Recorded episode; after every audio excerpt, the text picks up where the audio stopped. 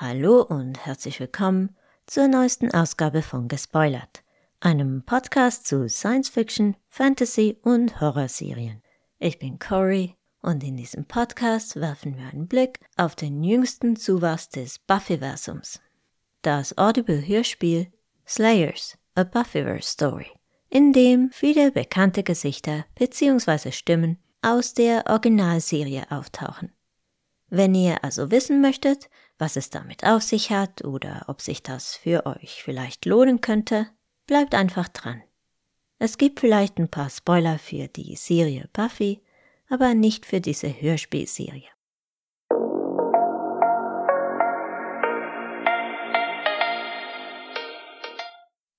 Die Fantasy-Serie Buffy im Bann der Dämonen lief von 1997 bis 2003 für sieben Staffeln und war zu ihrer Zeit ein echtes Phänomen und damals meine absolute Lieblingsserie.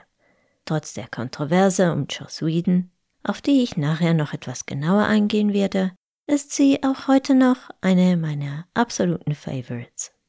Es gibt ja seit längerem immer wieder Gerüchte über irgendwelche Reboots oder, oder auch Fortsetzungen. Und natürlich gibt es Comics, die die Story aus der Serie weiterführen und Romane zur Serie. Außerdem gab es mit Angel ein sehr erfolgreiches Spin-off. Es sieht zwar ganz so aus, als wäre in nächster Zeit keine TV-Neuauflage geplant, aber was Neues gibt's trotzdem. Seit dem 12. Oktober ist nämlich eine Hörspielserie namens Slayers, A Buffyverse Story draußen die von Christopher Golden und Amber Benson kreiert wurde. Bisher ist es aber leider nur im englischen Original erhältlich.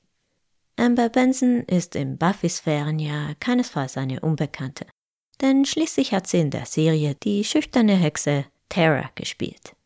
Daneben ist Benson aber seit längerem auch als Autorin und Regisseurin tätig. Christopher Golden hingegen hat sich in der Vergangenheit vor allem durch das Schreiben von Horror- und Fantasy-Büchern hervorgetan. Das Audible-Hörspiel Slayers ist in neun Episoden aufgeteilt und spielt etwa zehn Jahre nach dem Ende der Serie. Die Serie endete ja damit, dass es plötzlich nicht nur eine Vampirjägerin gab, sondern plötzlich ganz viele davon. Auch in diesem Hörspiel übernimmt eine von ihnen eine wichtige Rolle nämlich Indira, eine Teenagerin, die gerade erst ihre Kräfte entdeckt hat. Als Hauptcharakter würde ich jedoch Spike bezeichnen, wie im Original natürlich von James Marsters gespielt.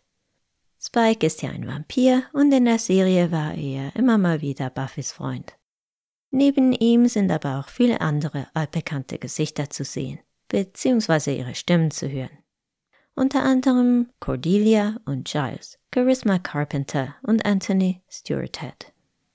Wen wir leider nicht zu hören bekommen, ist Sarah Michelle Gellar, Buffy Summer selbst. Dasselbe gilt für Alison Hannigan und Nicholas Brandon, Willow und Xander aus der Serie. Das könnte sich vielleicht in einer zweiten Staffel ändern, wer weiß. Aber Sarah Michelle Gellar werden wir vermutlich auch in einer möglichen zweiten Staffel nicht hören denn diese hat, glaube ich, wirklich abgeschlossen mit ihrer Rolle als Buffy, was man natürlich respektieren muss. Dafür ist es in diesem Hörspiel durch einen Kniff möglich, dass wir die Stimmen von Personen hören, die in der Serie bereits verstorben sind. Und das tut der Serie gut. Ich war erstaunt, dass ich anfangs teilweise Schwierigkeiten hatte, einige der Stimmen auseinanderzuhalten, obwohl ich die Serie ja schon sehr oft gesehen habe aber nur zuzuhören ist halt doch ein bisschen was anderes. Ich habe eigentlich überhaupt nur Giles Stimme von Anfang an erkannt. Außerdem war es ein bisschen schwierig, die Actionsequenzen zu verfolgen. Das war für mich ähnlich schwierig wie Actionsequenzen in Büchern zu verfolgen. Ich habe da manchmal Schwierigkeiten, den Überblick zu behalten. Aber das wäre dann schon das Negativste, was ich zu sagen habe. Es hat einfach unheimlich Spaß gemacht, diese neuen Abenteuer im Buffy-Universum zu verfolgen. Ich habe nicht alle Buffy-Comics gelesen, weil, weil das einfach nicht so mein Medium ist, aber falls es noch mehr Audioserien oder eine zweite Staffel geben sollte, bin ich sofort dabei. Man hat es hier geschafft, ein paar der Scene Stealers aus der Originalserie zu vereinen, also diejenigen Charaktere, die ohnehin immer allen anderen die Show gestohlen haben.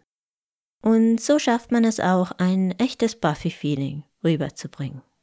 Sogar den Humor hat man dabei nicht vergessen. Nicht jeder Joke gelingt natürlich, manche fallen etwas flach, aber alles in allem passt das für mich. Übrigens bemerkt man kaum, wenn eine neue Folge beginnt, wenn man einfach so zuhört. Die Staffel geht etwa acht Stunden und ist mehrheitlich eine fortschreitende Geschichte. Ich habe sie mir fast in einem Guss angehört. Manchmal wird anfangs einer neuen Episode Vergangenes etwas zusammengefasst, aber ansonsten merkt man die Episodenwechsel kaum. Es ist ein bisschen so, als würde man einem sehr animiert vorgelesenen Hörbuch zuhören. Währenddem die Audible-Serie wohl den meisten Buffy-Fans viel Spaß bereiten wird, dürfte sie für Neueinsteiger ziemlich verwirrend sein. Für Leute, die die Serie nicht gesehen haben, würde ich diese Hörspielserie definitiv nicht empfehlen. Für mich war es aber so, als würde ich alte Freunde wieder treffen. Und das war wirklich schön. Natürlich erreicht das Hörspiel nicht die Höhen von guten Buffy-Episoden wie Hush oder Once More with Feeling.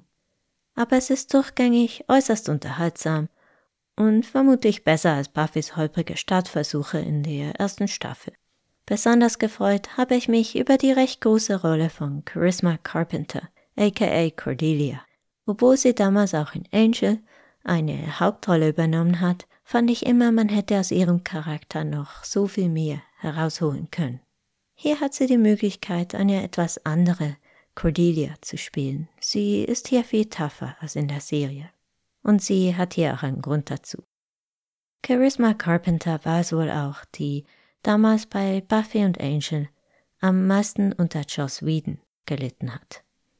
Gemäß Carpenters Angaben soll Whedon sie an den Sets beleidigt und gar bedroht haben.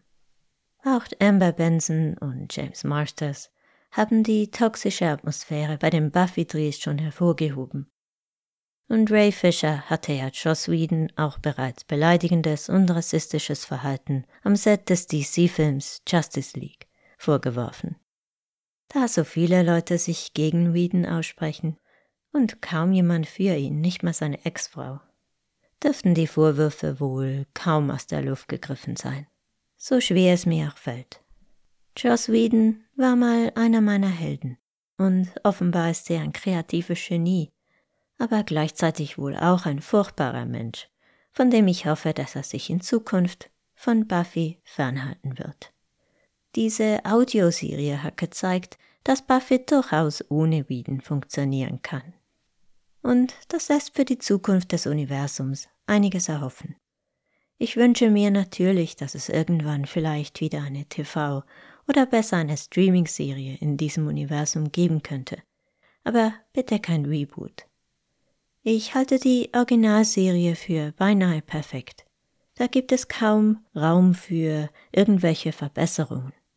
Aber eine Serie im gleichen Universum, vielleicht ausgestattet mit einem Apple TV Plus Budget, das klingt durchaus interessant. Man könnte vielleicht auch einige der Comic Storylines adaptieren wie zum Beispiel Buffy the Last Vampire Slayer, eine Spin-off-Miniserie der Buffy Comics, die in einem Alternativuniversum spielt. Diese dystopische Welt wird von Vampiren regiert und Buffy ist die allerletzte Vampirjägerin. Die Slayer-Linie wurde irgendwie unterbrochen. Die Geschichte spielt 30 Jahre nach der Serie. Buffy ist also in ihren 50ern und muss sich alleine in dieser furchtbaren Welt durchkämpfen. Das klingt, als wäre sie Carol aus The Walking Dead, damals als sie noch cool war. Irgendwann entdeckt Buffy dann, dass sie vielleicht doch nicht die allerletzte Vampirjägerin ist. Ich finde, das wäre eine gute Story, um sie zu adaptieren, auch wenn sie ein bisschen nach The Walking Dead und vielleicht ein bisschen gar düster klingt. Ich bin mir ziemlich sicher, dass wir eine zweite Staffel dieser Hörspielserie kriegen werden. Ich kann mir nicht vorstellen, dass das Ganze ein Misserfolg wird. Und ich hoffe natürlich, dass die Audioserie bald auch in Deutsch erhältlich sein wird. Am besten natürlich mit den Original-Synchronstimmen. Außerdem glaube ich ganz fest daran, dass das Buffyversum noch lange nicht tot ist. In diesem Universum gibt es noch so viele Geschichten zu erzählen. Übrigens gibt es einen wirklich guten Podcast von Streamgestöber zum Thema Buffy. Er heißt Buffy, 20 Jahre nach dem Ende, noch immer eine der besten Fantasy-Serien. Oder, oder sowas ähnliches. Ihr findet ihn bestimmt. Ich kann den Podcast jedenfalls nur empfehlen. Und ich glaube, das ist ein guter Moment, diesen Podcast zu beenden. Falls er euch gefallen hat, lasst mir doch ein Abo da, falls ihr das noch nicht getan habt. In nächster Zeit plane ich Podcasts zu The Walking Dead und Doctor Who. Ich lasse euch mit einem recht guten Ratschlag von Cordelia aus dem Hörspiel Slayers gehen. Always misbehave. Das war's schon. Cory out.